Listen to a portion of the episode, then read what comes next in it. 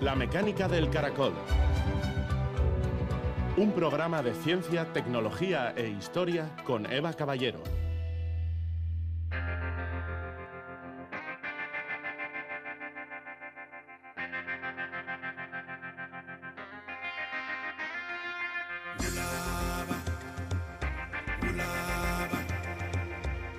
El cerebro es el órgano de las maravillas, el único que se pregunta a sí mismo. Eric Kandel, Premio Nobel de Medicina.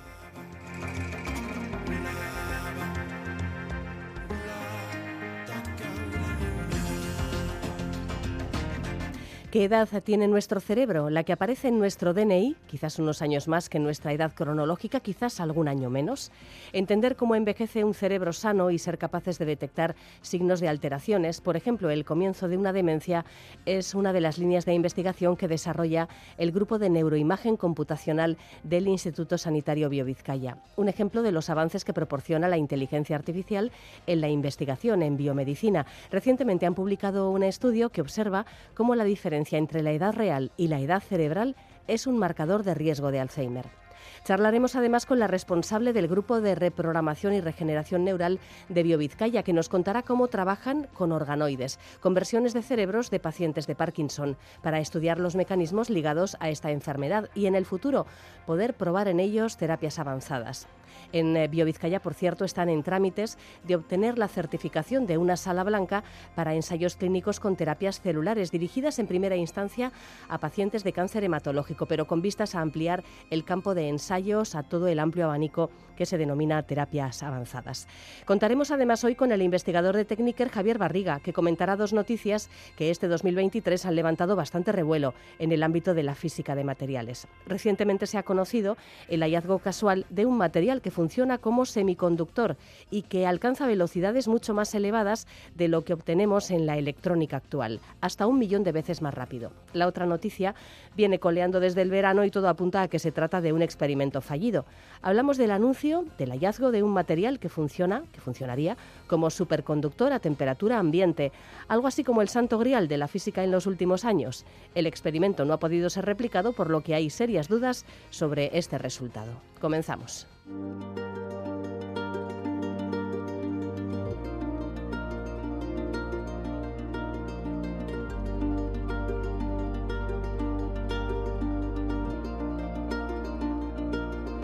Los modelos Brain Age, que calculan la edad del cerebro, se utilizan para identificar trastornos neurológicos de distinta índole, desde el deterioro cognitivo leve propio de la edad al Alzheimer o al daño producido por un traumatismo grave. El modelo matemático que han utilizado en BioVizcaya ha sido entrenado para identificar cómo es el cerebro de una persona sana. A partir de ahí, que la edad del cerebro no coincida con la cronológica, sino que apunte a una edad cerebral varios años mayor, se plantea como un biomarcador de Alzheimer. Jorge García Condado es investigador del Grupo de Neuroimagen Computacional del Instituto Biovizcaya, que dirige Jesús Cortés. Es uno de los autores de esta investigación, ejemplo de las perspectivas que abre el uso de la inteligencia artificial en el diagnóstico precoz de trastornos neurológicos. Una de las líneas de investigación de este grupo multidisciplinar que combina conocimientos en ingeniería, matemáticas, física, biología y medicina para entender el cerebro. Nosotros somos el grupo de neuroimagen computacional del Instituto de Investigación Sanitaria Biovizcaya, ¿no? de, de Osakidecha, y nosotros lo que hacemos es estudiar el cerebro a través de, de la imagen.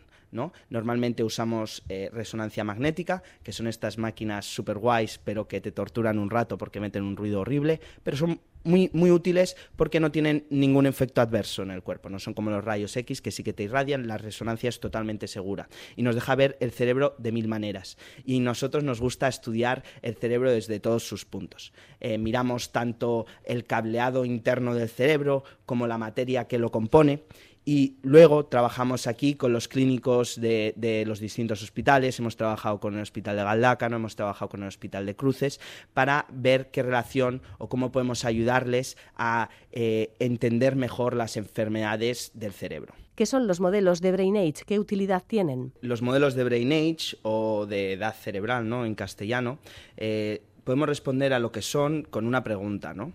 Esta pregunta que hay a mucha gente que no le gusta que le hagan o incluso mienten cuando se la hacen, ¿no? Que es ¿qué edad tienes? ¿no? Porque una cosa es lo que aparezca en nuestro DNI y otra cosa es cómo nos sintamos nosotros, ¿no? Nos podemos sentir más mayores, más jóvenes y luego está lo biológico, ¿no? Cómo sabemos si hemos envejecido más rápido o más lento. Entonces, estos modelos se trata de conseguir a una población que esté sana, que quiera participar en el estudio, y sacamos algunos valores ¿no? Eh, clínicos, eh, ya puedan ser de, medidas de cognición, ¿no? viendo cómo respondes a unos tests, o te podemos meter una máquina y sacar una foto del cerebro y de esa foto del cerebro podemos medir cosas como los volúmenes, ¿no? Eh, como el grande es el hipocampo, que es una estructura del cerebro que está muy relacionada con la memoria. Y entonces usamos estas variables para entrenar un modelo de inteligencia artificial cuya tarea es responder cuál es la edad de la persona, dado esos valores. Y todo esto lo hacemos con gente sana para tener un modelo de envejecimiento, ¿no? Es decir, cómo envejece la gente cuando está sana. ¿Qué tipo de modelo matemático habéis utilizado? En este caso hemos usado un tipo de modelo muy simple que es un regresor lineal. Eh, esto es porque aunque haya mucha gente que pueda pensar que eh, todos estos modelos de inteligencia artificial tenemos que usar lo más novedoso, lo más último, hay muchas veces, y esto es bien sabido, que a veces lo más simple es mejor. Eh, estos son unos modelos matemáticos que no requieren mucha computación. la regresión lineal se puede hacer en cualquier ordenador. lo importante y lo más necesario en este tipo de modelos es el dato, es de dónde sacamos esa información. Ese suele ser el límite cuando estamos hablando de aplicar inteligencia artificial en un contexto médico, porque el acceso a datos es más complicado. ¿Con qué datos habéis contado? ¿Qué tipo de información proporcionan? Bueno, el estudio se hizo con una base de datos llamada ANNI, la Alzheimer's Data Neuroimaging Initiative. Esto es una iniciativa en Estados Unidos para buscar eh, marcadores en neuroimagen, es decir, esas fotos que sacamos del cerebro ahí en Estados Unidos.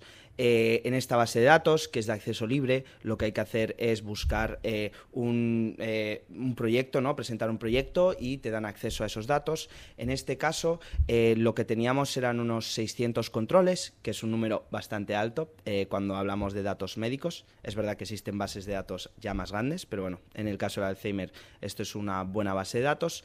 Y lo que teníamos luego eran unas 250 personas que tenían deterioro cognitivo leve y unas 200 personas también que tenían Alzheimer. De todas ellas teníamos neuroimagen, en este caso eh, una T1, que es esas imágenes eh, que vemos que son blancas y grises, de ahí las, las famosas palabras de materia gris y materia blanca, que pueden sonar algunos, porque en estas imágenes se ven así.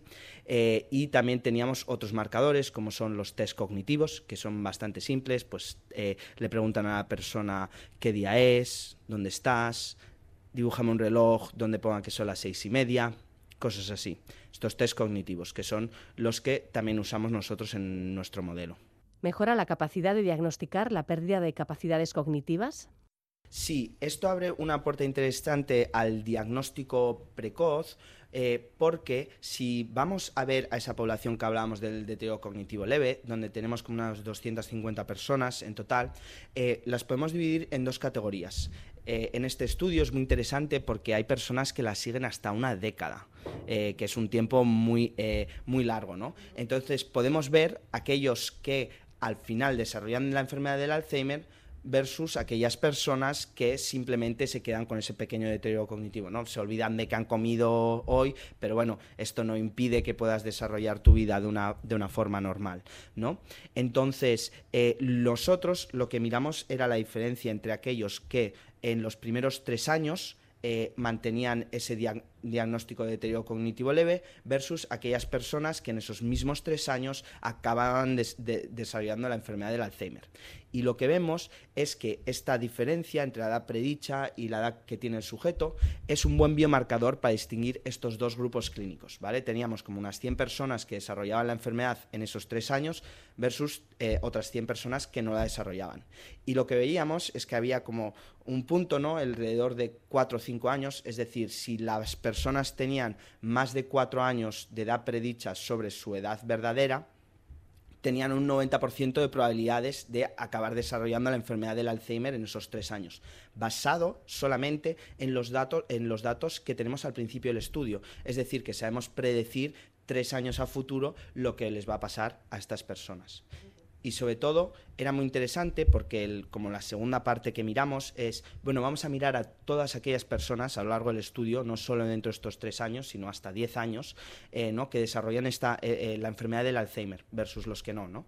Y los que desarrollaban la enfermedad del Alzheimer, lo que vemos es que hay una correlación entre la diferencia de edad cerebral y el tiempo que tardan en desarrollar la enfermedad y lo que vemos es que hay una relación inversa, ¿no? Es decir, que cuanto más alta es la diferencia en edad cerebral, menos tiempo tarda alguien en desarrollar la enfermedad de Alzheimer. Y esto nos dice que es un buen biomarcador porque cuantitativamente nos dice que cuanto mayor sea la diferencia, mayor riesgo tenemos. Y por lo tanto, pues esto puede ser valioso en la clínica porque nos puede dar un nivel de riesgo, por así decirlo. ¿Se puede aplicar este tipo de modelos para detectar marcadores relacionados con otras enfermedades neurológicas? Sí, eh, este tipo de modelos se pueden aplicar a todo tipo de patologías. Eh, ya hay muchas investigaciones eh, mirando a distintos tipos, ¿no? por ejemplo, sabemos que en términos de, salud mental o, o, enfermedades psiquiátricas, vemos que aquellas personas que tienen esquizofrenia o bipolaridad tienden a tener una edad cerebral más alta. Eh, también vemos en otro tipo de enfermedades, como son el, traumatismo craneoencefálico, que, estos, estos biomarcadores suben, pero ya la ciencia está yendo más allá. Eh, y en estos meses, recientemente, ya se han publicado varios estudios en los que dijeron, bueno, ¿y por qué solo mirar al cerebro? ¿Por qué no mirar al resto del cuerpo?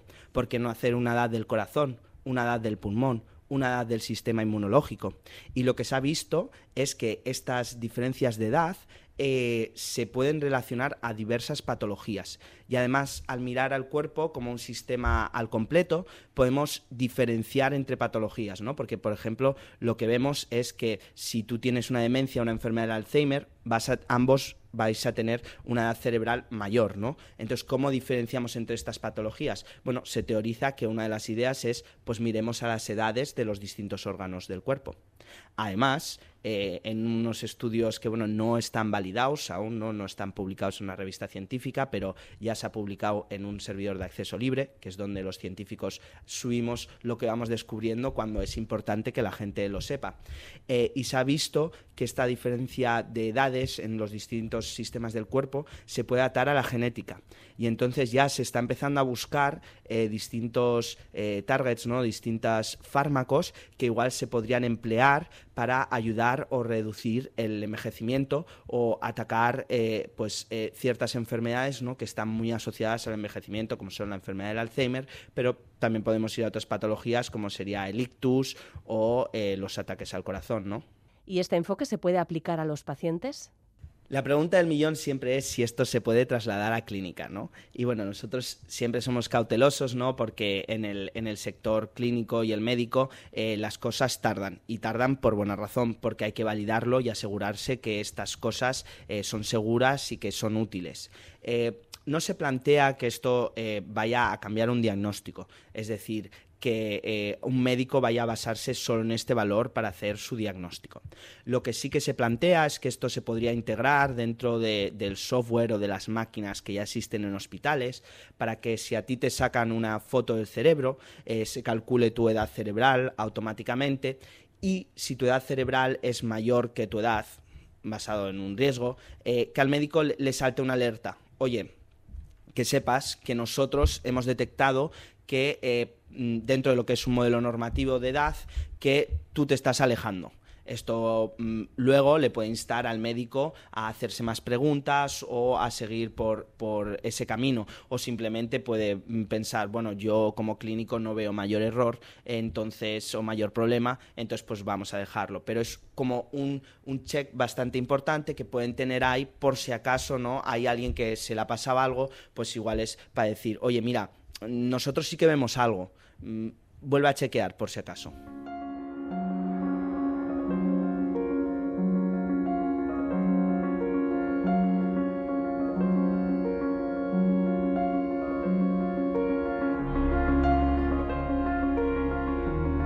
Rosario Sánchez Pernaute es nuestra siguiente invitada. Es investigadora Iker Basque del Grupo Reprogramación y Regeneración Neural de Biovizcaya, cuya línea fundamental de trabajo está orientada al estudio del Parkinson a partir de modelos en tres dimensiones de cerebros humanos creados a partir de células de pacientes.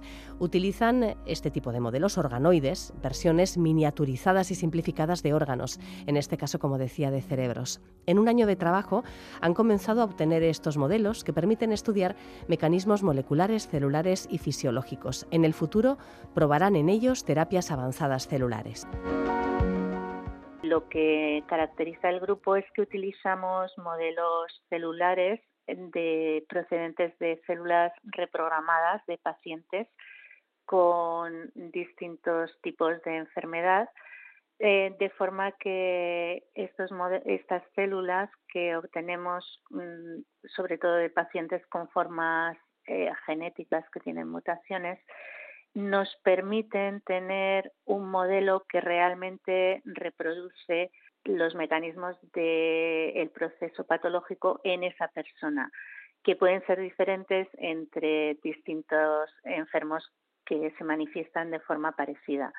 Entonces, eh, pensamos que estos modelos que son basados en células humanas, que los diferenciamos en, tres dimensiones para hacer una especie de pequeños, eh, pequeños organoides que, tienen distintos tipos celulares eh, que están presentes en el cerebro, pues nos pueden em, ayudar a comprender mejor los procesos patológicos y también a ver qué tratamientos pueden ser eficaces, que pueden ser eh, funcionar en unos casos y en otros no. Entonces, el problema que, hemos tenido en las enfermedades neurodegenerativas para desarrollar tratamientos que sean predictivos, eh, que sean eficaces, eh, es que no teníamos modelos predictivos, ¿no? que teníamos, estábamos utilizando modelos que, que estaban muy alejados de lo que es la fisiología del cerebro humano y con estos nuevos modelos pues eh, pensamos que podremos avanzar más rápidamente no solo en, la enfermedad de Parkinson sino en otras enfermedades neurodegenerativas como la esclerosis lateral amiotrófica que también estamos empezando a trabajar y, otras enfermedades eh, menos menos frecuentes como la enfermedad de Huntington etcétera ¿Cómo se genera un organoide cerebral?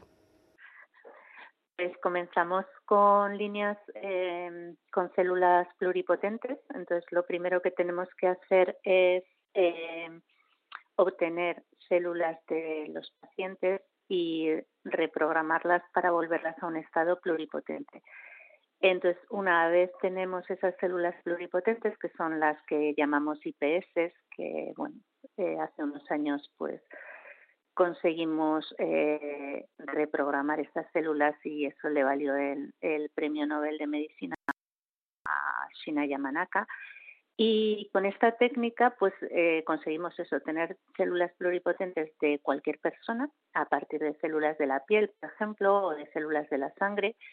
Y con esas células las exponemos a una serie de factores eh, que son los que inducen la formación del tubo neural durante el desarrollo y las ponemos en unas condiciones especiales, en, en, unos, eh, unas placas de cultivo muy estrechitas donde las obligamos a formar un mm, tipo de esferas y las mantenemos eh, con una serie de, de, de información tanto física como eh, con estos factores de señalización y esto hace que ellas mismas se organicen eh, en una especie de tubo neural y que posteriormente se vayan formando distintas regiones que podemos ir también dirigiendo pues hacia corteza cerebral o hacia médula espinal, etcétera.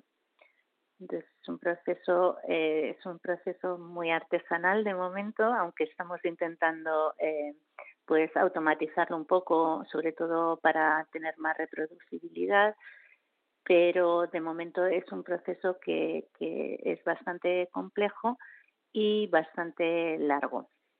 Pero tenemos eh, una especificación que es mucho mejor que la que obteníamos antes creciendo las células en una superficie plana, ¿no? En dos dimensiones. En tres dimensiones las células tienen esa información espacial y se organizan de una forma más similar a lo que sucede eh, durante el desarrollo. Eh, por lo que comentabas, eh, como cada paciente presenta características diferentes, em, es necesario crear un organoide para cada paciente en un momento dado si se quiere estudiar su enfermedad en concreto. Es verdad que todos somos únicos, ¿no? Entonces, eh, hemos, hemos pasado un poco de, el tener grandes síndromes ¿no? de enfermedad que decíamos, bueno, pues como tienen cosas parecidas, los agrupamos para poder entenderlo y para poder tratarlo, es verdad. Y eso ha sido útil, pero también es verdad que con el tiempo pues vemos que esos grupos de pacientes pues eh, tienen subgrupos y que esos subgrupos tienen a su vez otros subgrupos que pueden ser pues eh, distintos, o sea, por distintos factores, algunos que son eh, genéticos y otros que son pues ambientales, etcétera. Entonces, mm, es cierto que, que claro, el, el, el, ir a que cada individuo es uno y que cada tratamiento tiene que ser único, pues igual ahí nos vamos a perder en que llega un momento que es inaccesible pero sí que es verdad que sí que estamos intentando por lo menos tener grandes grupos de pacientes en los que eh, los mecanismos sean parecidos, entonces mm, no tengamos que hacer organoides de cada paciente, pero sí de pacientes representativos y luego con análisis, por ejemplo, de distintos tipos de ómicas, ¿no? O con biomarcadores podemos agrupar y ver mm, estos pacientes van a responder de forma parecida, ¿no? Y, bueno, eh, hacerlo de una forma que sea más personalizada, pero sin decir totalmente individualizada, que nos coloca en una posición en que realmente eh, pues es complicado avanzar, ¿no?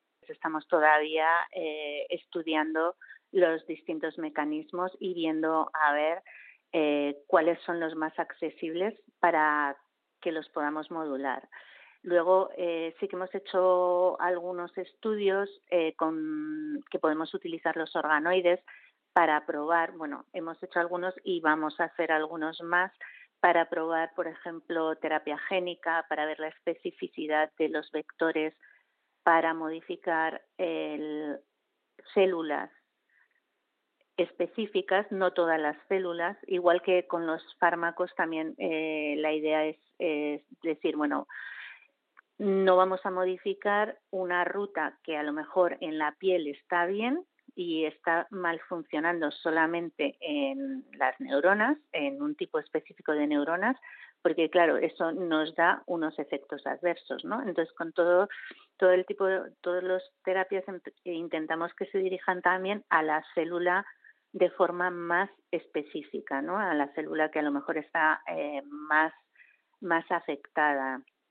igual que puede ser pues eh, la parte mm, a lo mejor puede ser un componente de inflamación que es lo que queremos tratar o es un componente más de, de, generación o de distintas de distintas vías no eso por un lado eso sí que lo podemos hacer en los órganos eh, también se están desarrollando modelos más complejos que son mm, ya como órganos on chip, ¿no? O asembloides, que son distintos tipos de organoides juntos, porque claro, los organoides que estamos utilizando, pues por ejemplo, no tienen sistema eh, vascular, no tienen eh, sistema inmune, entonces tenemos que añadírselos, ¿no?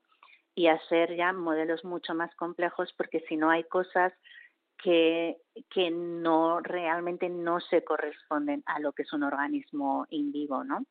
Entonces, bueno, son modelos y nos sirven para, para algunas cosas y creemos que, que, que, van a suponer un gran avance, pero todavía no son perfectos y hay, hay camino que recorrer.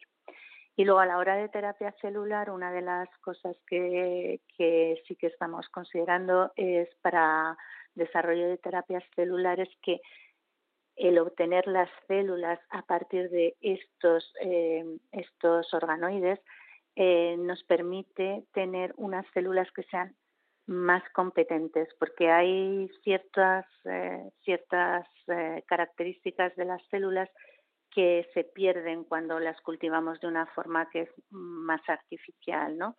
y por ejemplo, bueno, pues la composición eh, de los lípidos de las membranas, eh, algunos detalles que son muy importantes para la funcionalidad se adquieren solamente cuando tenemos estos cultivos más complejos, ¿no? En dimensiones y con múltiples tipos celulares, porque unas células interaccionan con otras y eh, completan, digamos, el periodo este de especificación.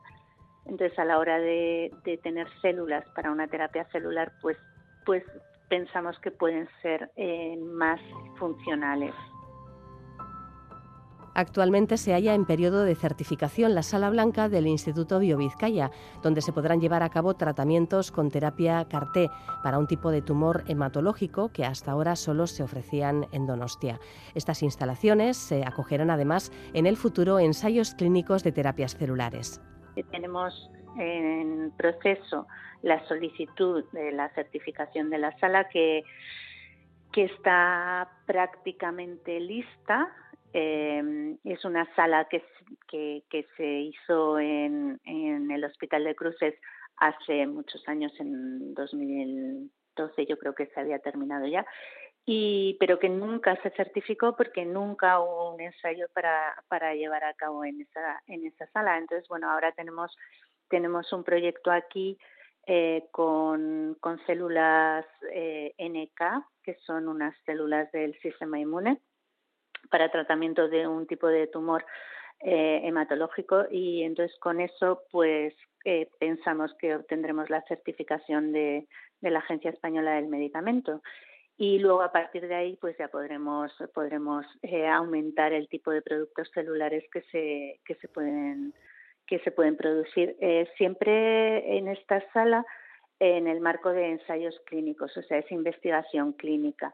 También hay otra sala que se está también en proceso de certificación en el, Centro Vasco de, Transfusiones y también con otro proyecto, en este caso con una célula eh, CAR-NK y, con un ensayo eh, previsto y lo mismo, están en proceso de, de certificación. Pero bueno, eh, esto quiere decir que dentro de, de pues vamos a tener eh, distintas posibilidades de realizar ensayos con terapias avanzadas en los próximos años. Empezando por estas terapias eh, CAR-T, NECAR, destinadas sobre todo al cáncer, ¿verdad? En este momento sí, sí, sobre todo eh, eh, su cáncer hematológico, aunque ya hay algunos, algunos resultados bastante prometedores en cánceres, o sea, en tumores sólidos. Así que, que es, bueno, digamos que el próximo objetivo, ¿no? ya que, que tenemos pues en cáncer de colon y en melanoma también. La sala blanca lo que tiene de especial, digamos, es la calidad, porque todo lo que vas a producir ahí va a ir a, un paciente, a una persona. Entonces, claro, los, los estándares de calidad son muy altos, ¿no? Y, y eso es complejo, es mm, digamos es lo que hace la industria farmacéutica cuando hace un medicamento, pero o, la industria pues en nutrición o en cosmética, pero claro, esto normalmente son moléculas que son más fácilmente eh, estandarizables, ¿no? Cuando estamos hablando de células que están vivas y que no las puedes esterilizar porque evidentemente las matarías, entonces, pues todo el proceso de producción tiene que ser extremadamente cuidadoso, con un montón de controles de calidad durante el proceso, luego para la liberación, etcétera. Y todo ese trabajo es lo que eh, condiciona pues eh, la forma de trabajar dentro de la sala blanca. O sea que la sala blanca es sobre todo el sistema de, de trabajo ¿no? que garantiza el que los productos que se, que se fabriquen eh, pues sean de una calidad suficiente para, para ir a un paciente. La sala blanca del Instituto Biovizcaya se espera que esté certificada para el verano de 2024.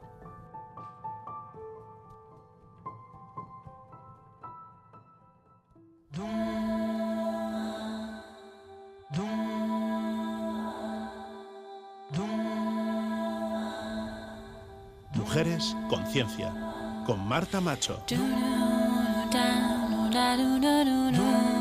Miriam Luisa Rothschild nació en el seno de una poderosa familia de banqueros. Su interés por la naturaleza le llevó a convertirse en una experta en entomología y botánica. Se especializó en insectos parasitarios, lo que le valió el apodo de Reina de las Pulgas. Hoy conocemos su historia con Marta Macho, responsable del blog Mujeres Conciencia. Hola Marta, buenas noches. Buenas noches. Miriam Luisa nació en una familia adinerada, seguro que a todo el mundo le suena la familia Rothschild, y tuvo una educación de lo más ecléctica. Sí, eh, nació en 1908 en el norte de Inglaterra y en esa finca familiar que sería estupenda aprendió los secretos del mundo vegetal y animal junto a su padre y después con su tío. Con su padre coleccionaba de hecho mariposas y polillas y de su madre heredaría la afición por el deporte, el arte y la poesía. Al comenzar la Segunda Guerra Mundial fue destinada a uno de los lugares que constituye uno de los secretos mejor guardados por los británicos durante la Segunda Guerra Mundial, Bletchley Park. Sí, en ese lugar se trabajaba día y noche para descifrar e interpretar los códigos alemanes que varias estaciones del sur de Inglaterra interceptaban en crudo por vía inalámbrica. Allí pasó dos años como desencriptadora. Los estudios de Miriam Luisa Rothschild sobre las pulgas abarcan un vasto conocimiento sobre sus hábitos, incluso sobre su salto. Aquí, vamos aquí sí que vamos a dar un salto, de hablar de desencriptar mensajes nazis a, las pulgas. Sí, eh, identificó la pulga del conejo y estableció que los cambios hormonales dentro del huésped controlaban el ciclo reproductivo del parásito y descifró, como has dicho, el mecanismo de salto de la pulga. Estos insectos tienen en la articulación de la cadera una sustancia gomosa que les permite brincar con una gran aceleración. A lo largo de su vida, Rothschild fue activista en defensa de la naturaleza y de otras causas de interés ciudadano. Sí, a modo de ejemplo, en la década de 1950 ayudó a reunir evidencias científicas sobre la homosexualidad para un informe que llevaría a despenalizar esta orientación sexual en Inglaterra. No comía carne ni vestía prendas de cuero y creó, por ejemplo, un fondo de investigación para la esquizofrenia dedicado a promover la comprensión, el tratamiento y la cura de esta y otras enfermedades mentales. Nunca consiguió títulos formales, pero recibió numerosas distinciones. Sí, se reconocía su trabajo a favor de la conservación de la naturaleza y la entomología, y varias academias y universidades la honraron nombrándola miembro honoraria. Falleció en 2005 a los 96 años. Miriam Luisa Rothschild es una de las protagonistas del blog Mujeres Conciencia. Gracias, Marta. Gracias, Eva.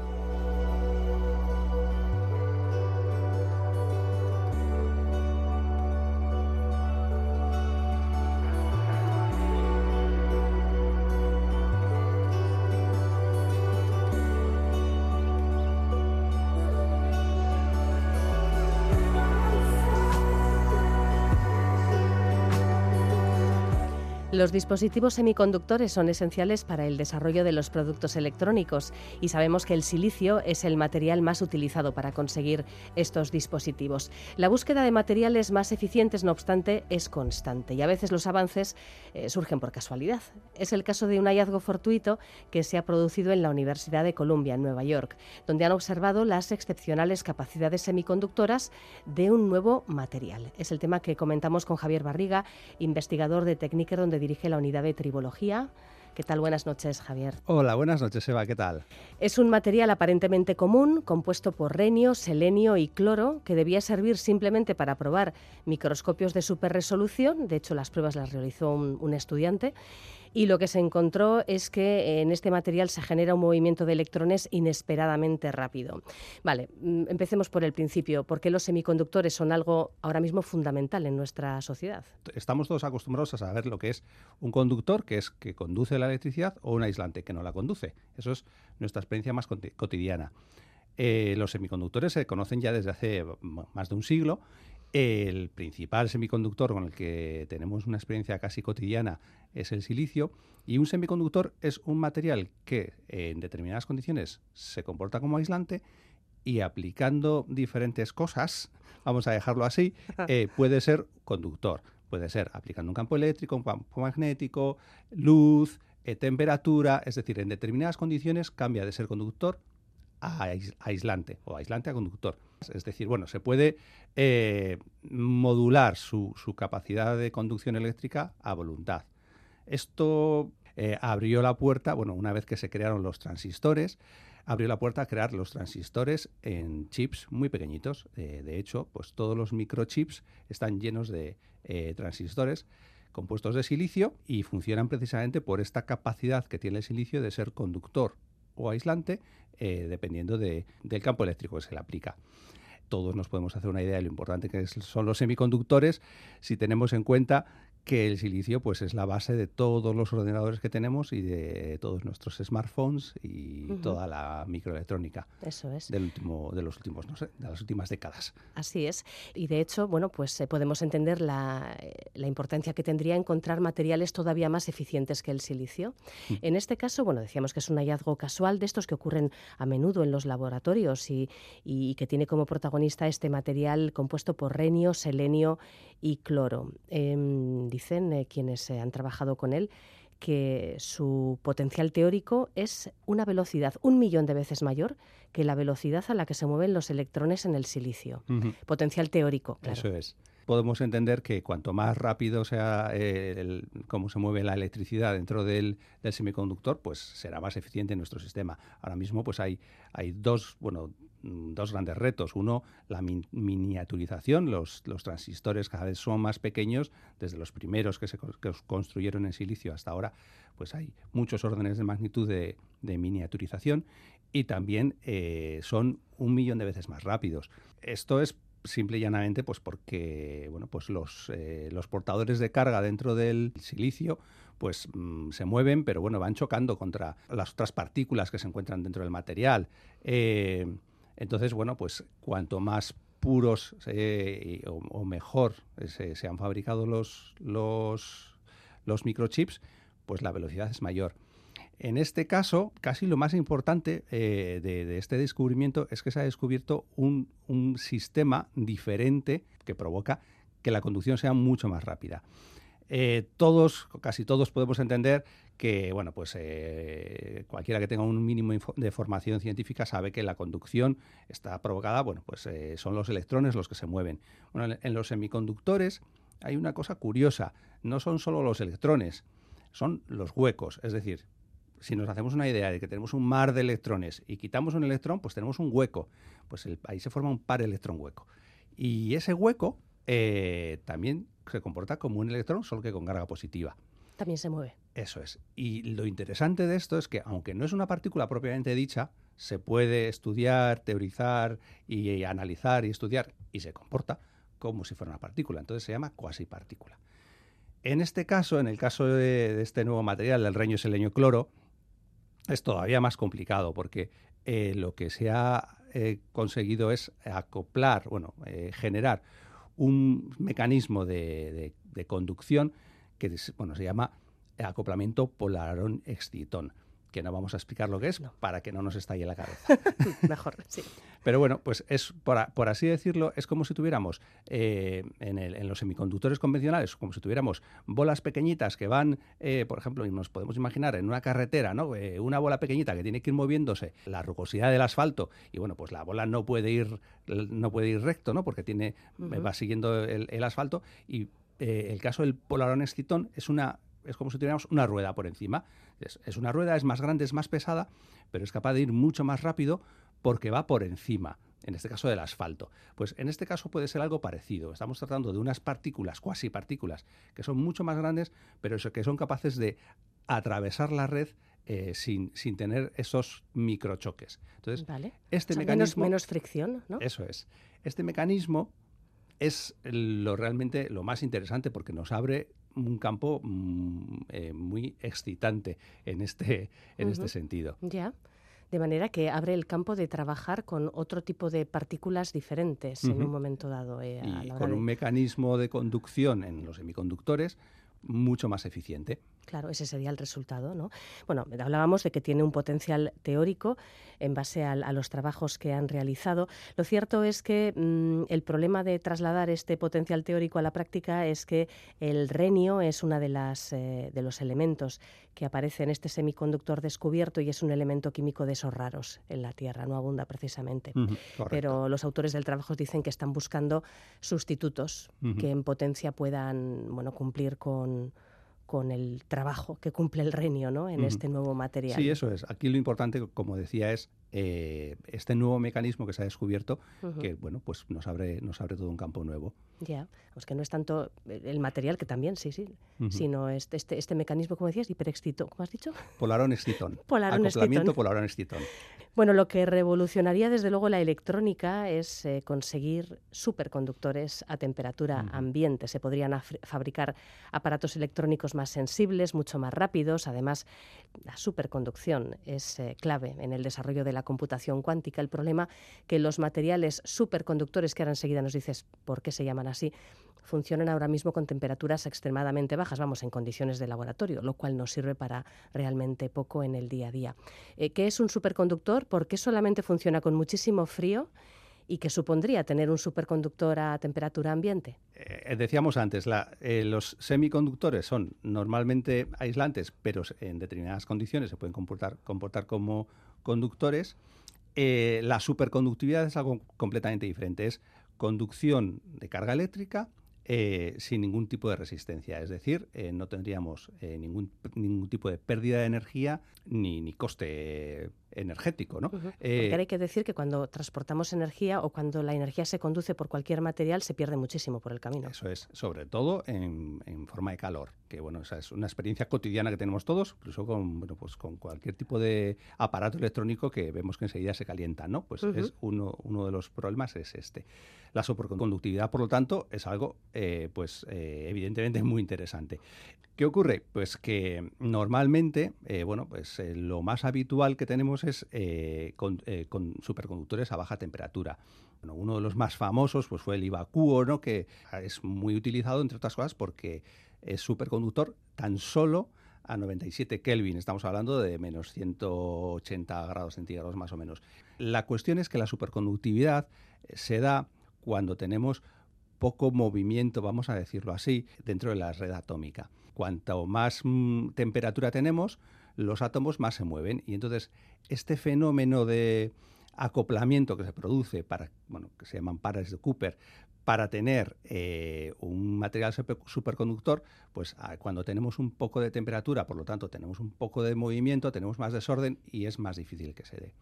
Entonces, una de las piedras angulares o casi el santo grial de la física de los últimos años, de las últimas décadas, pues es conseguir superconductores a temperatura ambiente para poder utilizarlos de forma mucho más convencional. Hay que decir que, a día de hoy se utilizan mucho, muchísimo. Eh, tenemos eh, equipos eh, científicos, pero no solo científicos. En los hospitales tenemos muchos equipos que utilizan materiales superconductores. Cuando nos meten dentro de un equipo de resonancia, normalmente de resonancia nuclear, que, son muy habituales ahora en nuestros hospitales, eh, llevan unos imanes muy potentes, refrigerados, normalmente a temperaturas muy, muy bajas, para que sean superconductores. Recientemente, pues, pues bueno, eh, tuvimos hace poco eh, la noticia en, verano, de, en julio, una noticia que cada cierto tiempo aparece alguien que ha descubierto un superconductor a, a temperatura ambiente. Sí. En este caso era un equipo coreano que mm, anunció que un material denominado LK99 cumplía estos requisitos. Lo que pasa es que em, luego, cuando equipos occidentales se pusieron a intentar replicarlo, porque por lo visto es muy fácil de, mm, desarrollar este material, vamos, se puede replicar el experimento, eh, pues no funcionaba. Sí, de hecho, en el caso de estos coreanos ha sido bastante curioso, porque no solo la gente que está buscando superconductores a temperatura ambiente, y para nosotros casi temperatura ambiente, si estamos hablando de una refrigeración bastante convencional, eh, 0 menos 20 grados sería temperatura ambiente, pero es que eh, estos coreanos decían que su material era superconductor hasta los 127 grados centígrados. Ostras, eso es muchísimo. Eh, sí, 400 Kelvin. La verdad es que eh, sacaron dos artículos en, en julio que en uno decían, explicaban cómo era el material y, las propiedades que tenía, y en otro eh, desarrollaban eh, los fundamentos teóricos. Eh, ya era bastante sorprendente porque de un solo golpe proponer un nuevo mecanismo de superconducción y un material tan revolucionario, dices, bueno, como decían, para, para, si tenemos resultados extraordinarios tienes que tener pruebas extraordinarias, ¿no? Y como decías además, el material era relativamente fácil de sintetizar, pues claro, inmediatamente muchísimos laboratorios, aunque era verano, muchos laboratorios de todo el mundo se, pues, se pusieron a sintetizar este material y comprobar sus propiedades. ¿Y qué ocurrió? Pues bueno, pues lo que muchos sospechábamos que iba a ocurrir, que pues los resultados no han sido capaces de replicar lo que habían obtenido en Corea. También eh, hay que decir que es extraño porque lo LK99 viene de que este material eh, parece ser que el grupo lo había descubierto en 1999, es decir, lleva más de 20 años trabajando con él. Eh, también es cierto que luego indagando, pues parece que han ido mandando artículos a diferentes revistas y han tenido varios, bueno, pues se, lo se, los han ido rechazando en una y en otra. Bueno, al final han conseguido publicar en algún sitio. Eh, estas publicaciones que hicieron en julio eh, son, en un repositorio en el cual se pueden mandar artículos sin, revisión, sin revisión por pares. Con lo cual, bueno, eh, todo, todo lo que rodeaba este, esta, esta publicación, pues bueno, pues parecía bastante sospechosa. Eh, bueno, como curiosidad, pues bueno, pues si hay gente que, le interesa, pues es un, es un compuesto de plomo, cobre y, fósforo, bueno, y oxígeno. Pero bueno, que, es un compuesto realmente bastante fácil de sintetizar y, que, bueno, pues además con, materiales muy convencionales, compuesto bastante similar. Eh, es, es, aislante, pero bueno, en este caso, pues ellos dicen que era superconductor, pero bueno, todavía no lo ha visto nadie más que ellos. Esa es la cuestión que todavía. Lo que pasa es que, fíjate, en los últimos eh, meses eh, hay quien cree todavía en su potencial, incluso se ha financiado algún que otro proyecto para ver si se puede. Yo creo que mm, tiene pinta de ver si se puede rascar algo de todo lo que han desarrollado, a ver si hay alguna cosita que se pueda rascar y quizás modificando, pero se sigue invirtiendo dinero, es curioso. Eh, sí, eh, eso, bueno... La Fuerza Naval de Estados Unidos, entre ellos. He, visto, he visto esa noticia. Eh, a ver, realmente, por ejemplo, en, Estados Unidos creo que se ha financiado un proyecto, creo que era con 100.000 dólares, eh, para ver si había... Eso es un poco poco dinero, ¿no? Eso, es, te iba a decir, que ha sonado a pobretón. Pero mm, realmente es un proyecto, es bueno, es, es casi, bueno, vamos a ver si hay alguien que quiere, por si acaso, pero bueno, realmente en ciencia, para un descubrimiento tan importante, una, una inversión de 100.000 dólares es, es muy poquita cosa. Eh, los que siguen empeñados en que, en que esto funciona son, son los, los propios autores del, del, trabajo, que lo que dicen es que los, eh, los investigadores que han intentado reproducir eh, sus resultados pues han cometido muchos errores y que, no, y que lo están haciendo mal y que ellos van a ser capaces de, de demostrar que, que, bueno, pues que este, este material es superconductor a, a temperatura ambiente y bueno, pues si eso fuera cierto, pues como decía, sería toda una revolución, pero la verdad es que la comunidad científica mm, no está muy eh, entusiasmada, eh, vamos, dados los resultados que ha habido. Y, sobre todo por lo que decía ya, eh, es, un resultado tan espectacular que, y con un mecanismo nuevo que, bueno, pues no generaba mucha, mucha expectación.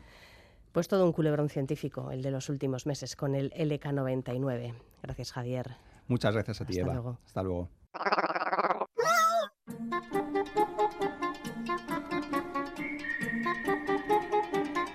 Apuntes de ciencia.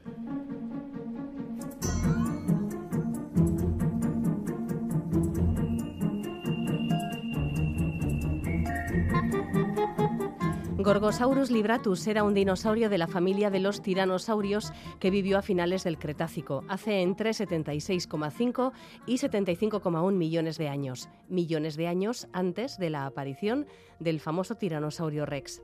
Un ejemplar joven de Gorgosaurus, eh, especialmente bien conservado, constituye el primer fósil de dinosaurio carnívoro que conserva el interior de su estómago, lo que ha permitido identificar en qué consistieron sus últimas comidas. El espécimen proviene de Canadá, donde fue hallado en 2009. Su edad cuando murió se ha estimado en entre 5 y 7 años. Probablemente pesaba alrededor de 335 kilos, solo el 13% de la masa corporal de un adulto. Durante los trabajos de preparación en el laboratorio del Museo Royal Tyrrell de Paleontología, en Canadá, encontraron restos parciales de dos pequeños dinosaurios conservados dentro de la cavidad del estómago del Gorgosaurus. Los investigadores han determinado que antes de morir, este carnívoro desmembró a dos jóvenes dinosaurios herbívoros parecidos a pájaros de la especie Cytipes elegans. En lugar de tragarse a las presas enteras, por cierto, el joven tiranosaurio solo se comió las extremidades traseras, las partes más carnosas del cuerpo. Un estudio detenido de los huesos fosilizados que había dentro del estómago indica que las dos presas tenían menos de un año de vida. Al igual que los cocodrilos modernos, los tiranosaurios digerían los huesos de sus presas en el estómago en lugar de regurgitarlos como hacen los pájaros. Debido a que los elementos de los dos citipes se encuentran en diferentes etapas de digestión, los investigadores piensan que el contenido del estómago del gorgosaurio representa dos comidas diferentes, ingeridas con horas o días de diferencia. La presencia de dos dinosaurios de la misma especie y edad en el contenido del estómago, ingeridos en diferentes momentos, sugiere además que estos dinosaurios jóvenes podían haber sido unas de las presas preferidas de los gorgosaurios juveniles. Este espécimen es el primero que proporciona evidencia directa de que los gorgosaurios jóvenes tenían dietas diferentes a las de sus homólogos adultos. Según las marcas de dientes dejadas en los huesos, se sabe que los gorgosaurios adultos cazaban dinosaurios herbívoros de gran tamaño, como los ceratopsianos, dinosaurios con cuernos, y los adrosaurios, dinosaurios con picos de pato. Los gorgosaurios adultos usaban sus enormes cráneos y grandes dientes para capturar presas grandes, morder huesos y raspar y arrancar la carne de los cuerpos. Sin embargo, los jóvenes eran delgados, con cráneos estrechos, dientes en forma de cuchillas, eso sí, y extremidades traseras largas y delgadas. Eran ideales para capturar y desmembrar presas pequeñas y jóvenes. El cambio en la dieta probablemente para ellos comenzaba alrededor de los 11 años, cuando los cráneos y los dientes de estos tiranosaurios comenzaban a volverse más robustos. En los ecosistemas modernos, estas diferencias en la dieta proporcionan una ventaja competitiva al disminuir la competencia por los recursos. Así, los tiranosaurios juveniles y adultos podían vivir en el mismo ecosistema y tener menos conflictos. Ser capaces de ocupar diferentes nichos ecológicos durante su vida fue probablemente una de las claves para el éxito evolutivo de los tiranosaurios, como algunos de los terópodos carnívoros más grandes que jamás hayan caminado sobre la Tierra.